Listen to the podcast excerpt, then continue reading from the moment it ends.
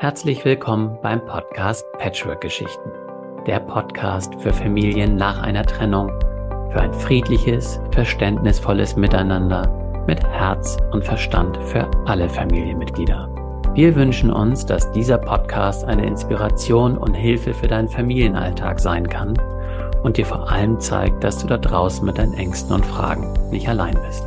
Und dafür plaudern wir gerne aus dem Nähkästchen und erzählen wahre Patchwork-Geschichten aus unserer Praxis und aus eigener Erfahrung. Natürlich alles anonym. Mit unterschiedlichen Perspektiven auf die Situation möchten wir zeigen, dass es mehr als eine Wahrheit gibt und es nicht um Recht oder Schuld geht, sondern um Verständnis und Empathie für alle Beteiligten. Deine Gastgeber sind Katharina Grünewald. Sie ist seit über zehn Jahren Patchwork-Familientherapeutin, Autorin, wohnt und arbeitet in Köln und lebt gemeinsam mit ihrem Mann seit 2001 selbst in einer Patchwork-Familie. Katharina ist Mutter und Stiefmutter von zwei eigenen und zwei Stiefkindern, also insgesamt vier Kindern. Und ich mache diesen Podcast gemeinsam mit Oliver Panzau. Er ist Familien- und Vätercoach wohnt und arbeitet in Heide bei Hamburg und lebt seit 2017 mit seiner Frau in einer Patchwork-Familie mit insgesamt fünf Kindern, vier Hunden und zwei Katzen. Oliver ist Papa von drei eigenen Kindern und Stiefpapa von zwei Bonuskindern. Wir hoffen, du hast es dir bequem gemacht, kannst entspannt zuhören und vielleicht sogar das ein oder andere Mal schmunzeln oder auch weinen wenn du dich in den Situationen wiedererkennst. Und nun viel Spaß beim Zuhören. Hallo, liebe Katharina. Hallo, Olli. Da sind wir wieder zu einer neuen Folge. Ja. Heute, beziehungsweise in den nächsten Folgen, haben wir gesagt, passend zur Jahreszeit sind wir in den Vorbereitungen. Meisten Patchwork-Familien vielleicht äh, schon ein bisschen früher eben, was das Thema Weihnachten und die Vorweihnachtszeit angeht. Da gibt es meistens viel zu organisieren. Ähm, und deswegen mhm. haben wir gesagt, da nehmen wir mal ein paar Folgen und ein paar Fälle raus, um da schon jetzt vor Weihnachten auch womöglich Unterstützung zu bieten bei dem einen oder anderen Konflikt, der dann vielleicht damit verhindert werden kann. Vielleicht erzählst du kurz, wie du hier bist und äh, wie es dir geht. Ja, wir sind, treffen uns wieder an einem Samstag. Ich bin relativ entspannt.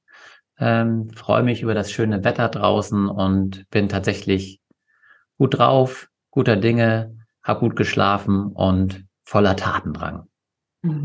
Schön. Ja, ich bin äh, ja? ja, ich bin heute etwas ungeduldig. das liegt wahrscheinlich daran, ähm, dass ich einfach aufgeregt bin und jetzt die ersten Folgen gehört habe äh, und da es jetzt ernst wird. Hm. Und Lass uns einsteigen. Dann steigen wir doch voll ein. Ähm, heute mit einem Fall, den du mit, mitgebracht hast. Erzähl mal. Ja, ich habe Susi und Peter mitgebracht. Die beiden sind zu mir in die äh, Beratung gekommen. Und die beiden, ich erzähle vielleicht erstmal so, in welcher Situation die sind und dann, ähm, mhm. was die Frage war. Die beiden sind seit drei Jahren ein Paar. Und Peter hat ist seit vier Jahren getrennt und hat zwei Kinder aus dieser ersten Beziehung. Leonie zehn und Ben zwölf Jahre alt. Und ähm, seine Ex-Frau hat keine neue Beziehung, ist alleine mit den Kindern. Die Kinder leben ähm, so fast 60, 40 bei der Mutter und 40, also 40 Prozent beim Vater, 60 Prozent bei der Mutter. Und ähm, ja, es ist immer mal wieder schwierig, aber eigentlich verstehen sie sich ganz gut. Susi ist seit fünf Jahren getrennt und hat ein Kind, Anna, die ist neun Jahre alt. Und ähm, Annas Ex-Mann lebt, ist Amerikaner und lebt in den, wieder in den USA. Und ähm, in den Weihnachtsferien hatten sie jetzt immer eigentlich äh, seit der Trennung haben sie sich das so gedacht, dass sie Weihnachten ähm, abwechselnd feiern. Also, dass die Anna auch in der amerikanischen Familie äh, Weihnachten feiern kann. Also ein Jahr in den USA, ein Jahr zu Hause. Jetzt ist es so durch Corona äh, gewesen, dass die letzten Jahre Anna aber bei der Mutter war, weil sie gar nicht in die USA konnte. Und ähm, dieses Jahr ist es aber so, dass sie dann in die USA soll. Das heißt, Susi ist dieses Jahr Weihnachten alleine und Peter macht es, hat vor, Weihnachten so zu feiern wie jedes Jahr, nämlich, dass ähm, er noch Heiligabend mit den Kindern und seiner Ex-Frau zusammen verbringt. Oha. Mhm. Das heißt, ja. ähm, gut, darf ich schon nachfragen? Natürlich. Ja. ja. Ähm, das heißt, Sie sind seit drei Jahren ein Paar, hast du gesagt. Das heißt, äh, alle letzten drei Weihnachten, wenn das irgendwie so äh, passte, hat er bei seiner Ex-Frau oder der Mutter der Kinder verbracht. Das habe ich jetzt richtig ja, verstanden, ja? Genau, okay. zumindest stundenweise durch Corona war es ja auch ein bisschen schwierig, aber schon, die haben immer noch das Weihnachten so, äh, dieses Heiligabend-Ritual, Essen und Bescherung äh, als Viererfamilie äh, verbracht. Und dann ist Peter zu späterer Stunde dann äh, wieder äh, zu Susi gegangen oder in seine, also vor drei Jahren war es, war es bestimmt, wohnte, wohnten sie noch nicht zusammen in seine okay. Wohnung. Und Susi hat dann mit Anna allein gefeiert. Genau, ja, teilweise noch bei ihren, in, mhm. Genau, teilweise noch bei ihrer, bei ihren Eltern mit Anna zusammen. Jetzt in Corona-Zeiten sowieso so, also sehr klein. Äh, mhm. Und dann war es so, dass am ersten Weihnachtstag ähm, die Kinder von Peter immer bei der Mutter waren und am zweiten Weihnachtstag alle Kinder zusammen und auch dann äh, Susi und Peter zusammen gefeiert haben. Also dann war eigentlich das Patchwork-Weihnachten und vorher, ähm, ja, der erste Weihnachtstag haben sie dann oft ähm, Susi, Peter und Anna so verbracht. Mhm. Okay. Genau. Und dieses Jahr ist es so, dass Anna in den USA ist und Susi in der gemeinsamen Wohnung dann Heiligabend ja, wenn das wieder so laufen würde wie jedes Jahr, alleine wäre, weil sie auch keine Lust hat, alleine mit ihren Eltern wieder zu feiern. Mhm. Äh, in, also das wäre, äh, ähm, Susi erlebt das dann fast wie so ein Rückschritt. Jetzt hat sie eine eigene Familie und muss aber wieder mit den eigenen Eltern feiern. Ähm, das äh, will sie nicht. Und das Problem ist jetzt, dass Peter äh, das durchaus verstehen kann, auch eigentlich nicht mehr so richtig Lust hat, das mit äh, seiner Ex-Frau, mit Nadine zu feiern. Aber ähm, die Kinder, Leonie und Ben, das gerne hätten und da eigentlich auch überhaupt nicht ähm, großartig unsicher sind, dass man das jetzt anders machen sollte. Mhm. Also, um das insofern dann abzuschließen, die Geschichte, gehe ich von aus, dass Susi zu dir gekommen ist äh, und fragt, oder sind sie tatsächlich beide gekommen und wollten gerne eine Lösung haben? Also wer ist jetzt zu dir gekommen? Die sind zusammengekommen, weil sie jetzt schon sehr gemerkt haben, sie haben schon viele Gespräche darüber gehabt und merken, dass es schwierig wird. Sie streiten viel mhm. äh, und es kommt sch äh, schlechte Stimmung auf und ähm, sie verhaken sich in Enttäuschungen und Erwartungshaltungen, die gerechtfertigt oder nicht gerechtfertigt sind es kommt Frust auf, Eifersucht, ähm, wobei Susi eigentlich sich überhaupt nicht als eifersüchtige Frau erlebt, aber dann merkt, ähm, da ist sie auf einmal eifersüchtig auf diese alte Familie, obwohl sie Peter komplett vertraut und ihm auch glaubt, dass er da gar nicht mehr zurück will. Mhm. Okay, also mein erster Impuls ist, finde ich ja schon mal sehr gesund. Ähm, ich, deswegen habe ich auch so explizit nachgefragt. Ähm, ich jetzt von ausgegangen bin, weil wenn ich jetzt Susis Position einnehme, ähm, dann das sehr gut verstehen kann erstmal, dass sie dann Bedürfnis hat, ähm, sich da Hilfe zu holen, weil sie jetzt in einem, wahrscheinlich in einem Gefühl ist, wie du eben gesagt hast, dass sie alleine ist, äh, ihren Mann nicht an ihrer Seite hat ähm, und äh, mit dieser Situation, die neu für sie ist, eben erstmal nicht so gut klarkommt, dass sie ja. aber dann mit ihrem jetzigen Mann darüber sprechen kann und die beide merken, dass es dann einen Konflikt gibt und beide kommen, finde ich erstmal gut. Also ich sag mal so, grundsätzlich ist es ja schön, wenn beide merken, es passt was nicht und hey, wir holen uns da ähm, Hilfe, finde ich schon mal sehr gesund. Ja, ähm, dann würde ich sagen, versuche ich mich doch mal in diese Rolle von Peter hineinzuversetzen, wo er steht. Mit dieser Entscheidung jetzt, wenn er jetzt zu euch gekommen ist, kann ich, äh, ja, möchte ich gerne in diese Position einfach mal reingehen. Als, als Mann oder eben wenn ich jetzt drei Jahre lang, habe ich jetzt äh, eben mit meiner Ex-Frau zusammen Weihnachten gefeiert und es läuft ja gerade, ne? Das ist ja so, wo ich denke, Mensch, das ist doch super. Warum müssen wir jetzt irgendwas verändern? Ähm, weil wenn ich jetzt zu ihr hingehe, zu meiner Ex-Frau und das Verhältnis ist zwar okay, und jetzt müssen wir das alles aufbrechen, dann ist es einmal für die Kinder ein Riesenaufwand, weil die werden wahrscheinlich sagen, wieso, jetzt müssen wir alles ändern. Wahrscheinlich ist Susi schuld, ja, daran. Äh, Mama will das doch auch so.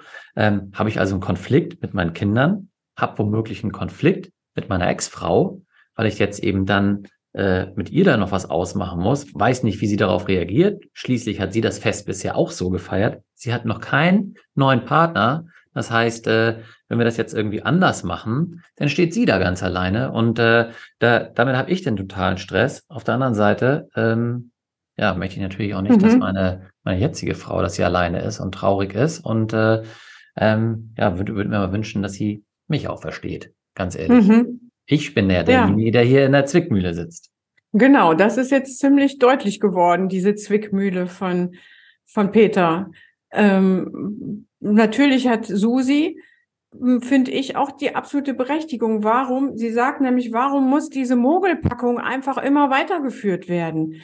Er, äh, Peter will es eigentlich nicht mehr, macht es den Kindern zuliebe und kommt völlig gestresst nach diesen drei Stunden Weihnachten feiern, heile Familie unterm Weihnachtsbaum feiern, völlig gestresst und kaputt dann zurück und ähm, kann so in Susis Augen nicht dazu stehen, dass er eigentlich ähm, viel lieber woanders wäre.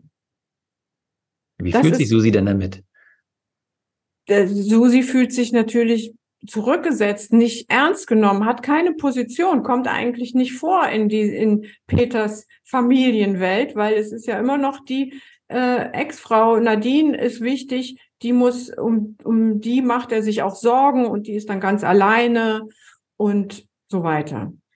Die Kinder, die haben natürlich da gerne, dass Papa und Mama zusammen unterm Weihnachtsbaum sind. Wobei ich vermute, dass die natürlich auch nicht diese Mogelpackung wollen, sondern hoffen und äh, wünschen, dass doch da vielleicht auch wieder ein Weihnachtswunder passiert und Mama und Papa sich tief in die Augen blicken und dann doch wieder ihre Liebe aufflackert. Mhm. Ja.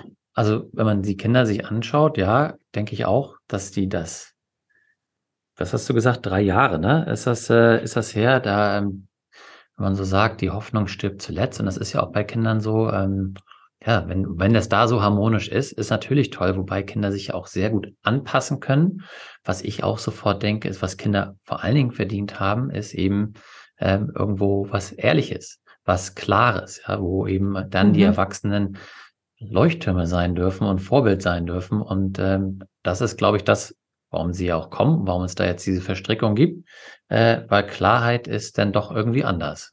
Ähm, genau. Das passt irgendwie Und das ist das, zusammen.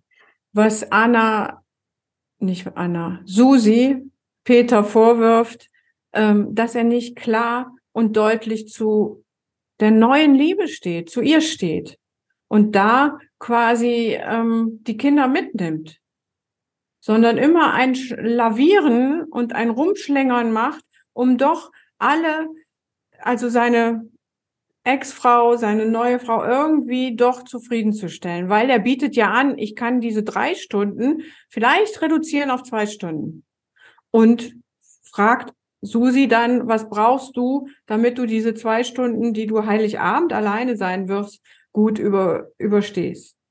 Und Susi ist aber eine Frau, die hat eigentlich gar keine Probleme, so alleine zu sein sieht es nur nicht ein, da immer zurückzustecken. Ja.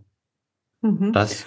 Ja, das ist, also ich meine, ich glaube, beide Perspektiven oder alle Perspektiven sind da gut nachvollziehbar. Das ist ja vielleicht erstmal immer ein wichtiger Effekt auch in der Beratung, dass es da kein richtig und kein falsch gibt, sondern je nachdem, in welche äh, äh, Perspektive man geht, kann man das nachvollziehen. Das sind die unterschiedlichen Psychologiken, die sehr ähm, ja einleuchtend sind.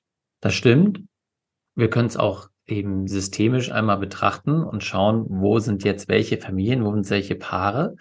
Ähm, da würde ich jetzt hinschauen, auch wenn es kein richtig und falsch gibt, würde ich jetzt als von Peter schon erwarten, sage ich jetzt mal. Ähm, Erwartung ist immer ein bisschen schlecht, aber im Grunde ist es nicht sehr klar, seine Position.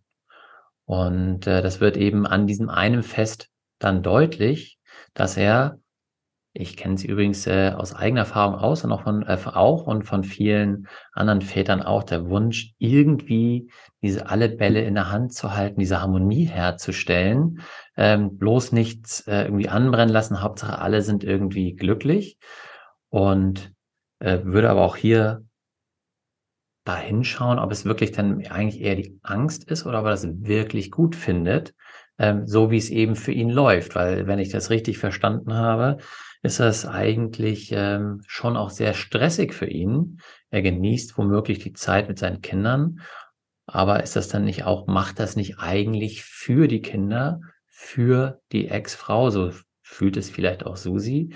Und ist sein Wunsch oder wäre es nicht auch legitim, einfach mal tatsächlich in Ruhe mit seiner jetzigen Frau äh, gemeinsam Weihnachten zu feiern und das wirklich aufzutrennen und zu mhm. sagen, hey, das ist Weißt du, wir sind keine Familie mehr in dem Sinn. Und äh, also schaue ich mir jetzt nur so an.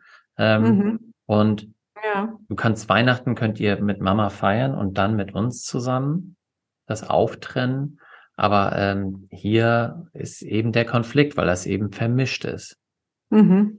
Genau. Und das dazu würde ja gehören, dass äh, Peter quasi sich erlauben müsste, seinen eigenen Wunsch, sein eigenes Herzblut, Herzensangelegenheit äh, wirklich auch ähm, da sein zu lassen und das auch noch auszudrücken. Und mhm. das wiederum würde bedeuten, dass er Konflikte eingehen würde mhm. mit seiner Ex-Frau in dem Fall.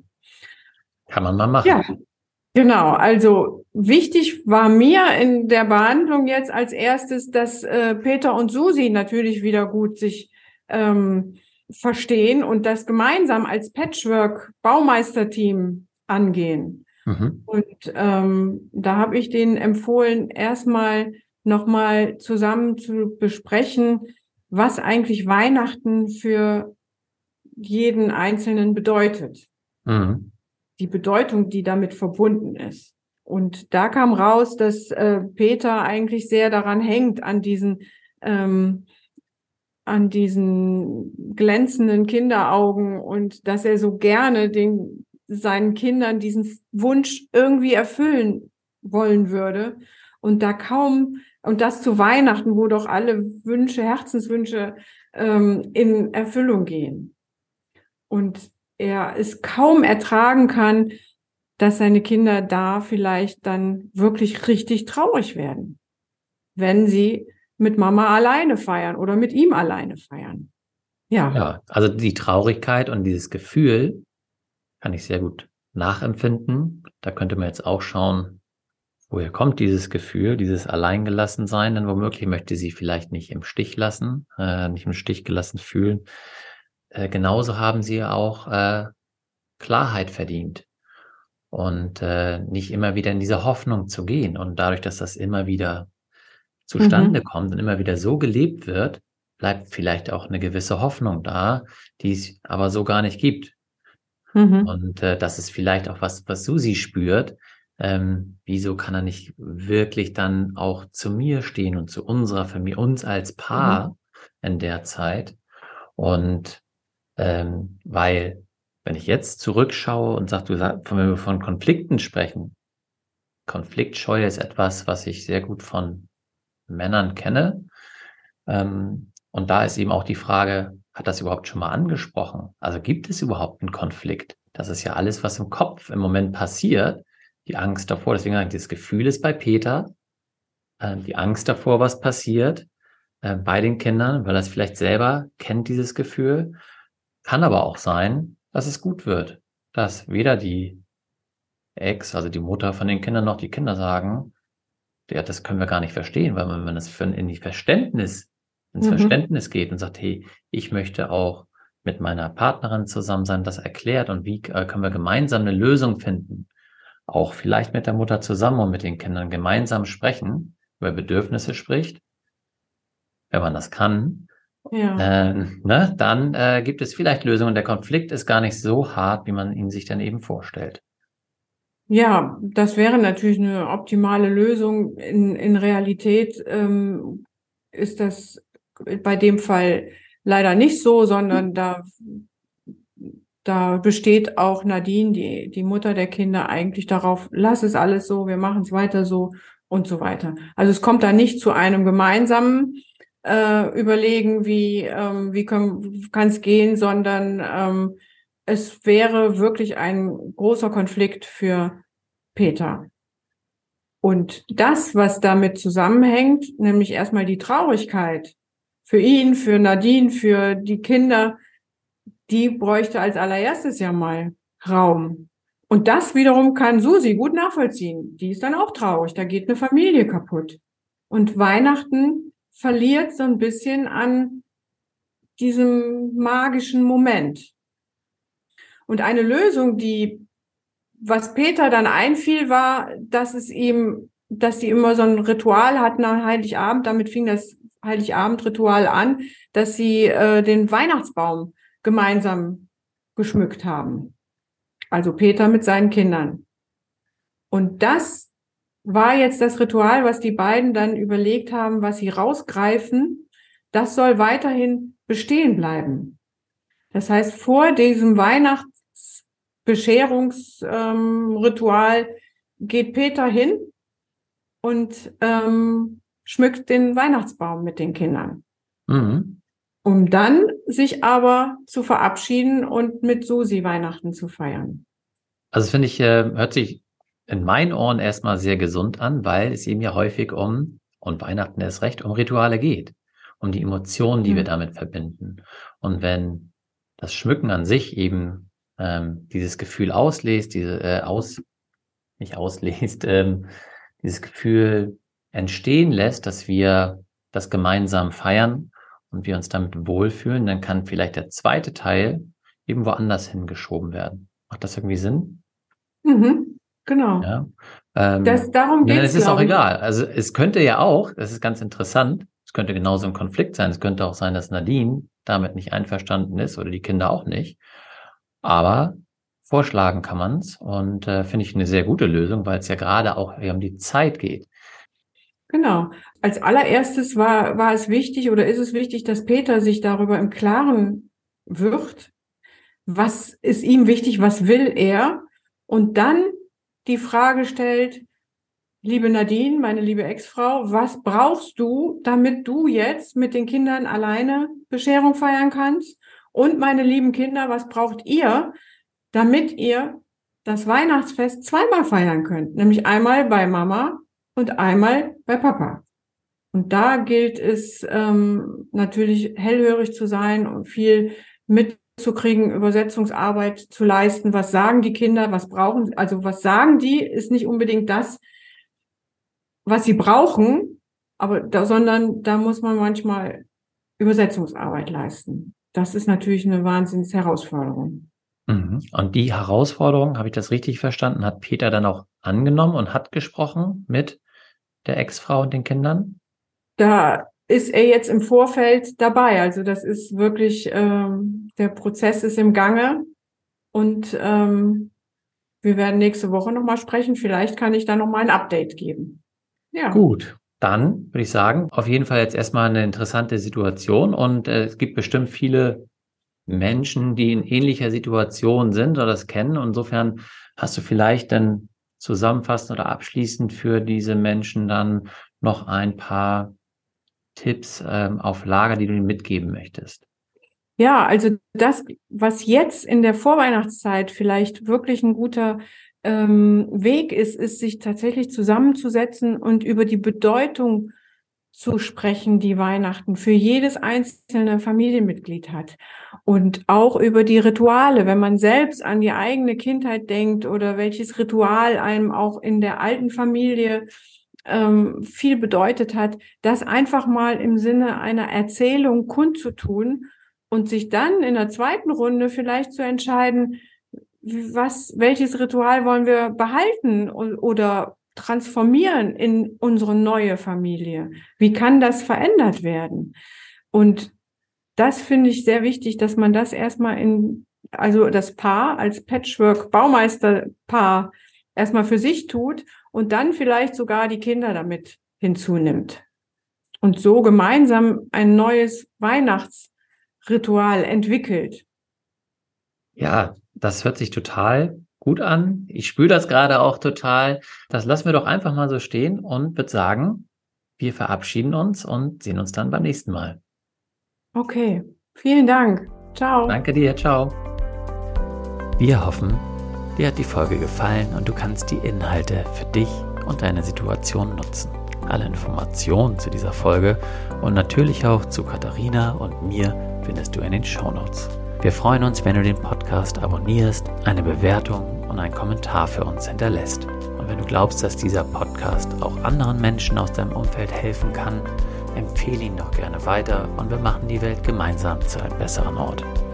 Du hast ein Thema für uns, das wir unbedingt im Podcast besprechen sollten, dann schreib mich gerne an unter post at oliver-panzau.com Stichwort Patchwork-Geschichten und schildere mir deine Situation und ich melde mich bei dir. Dir jetzt noch einen wundervollen Tag oder Abend und denk immer daran, du bist nicht allein. Seid neugierig, sprecht über eure Bedürfnisse, seid geduldig und gestaltet euer Familienleben gemeinsam. Viel Spaß beim Umsetzen.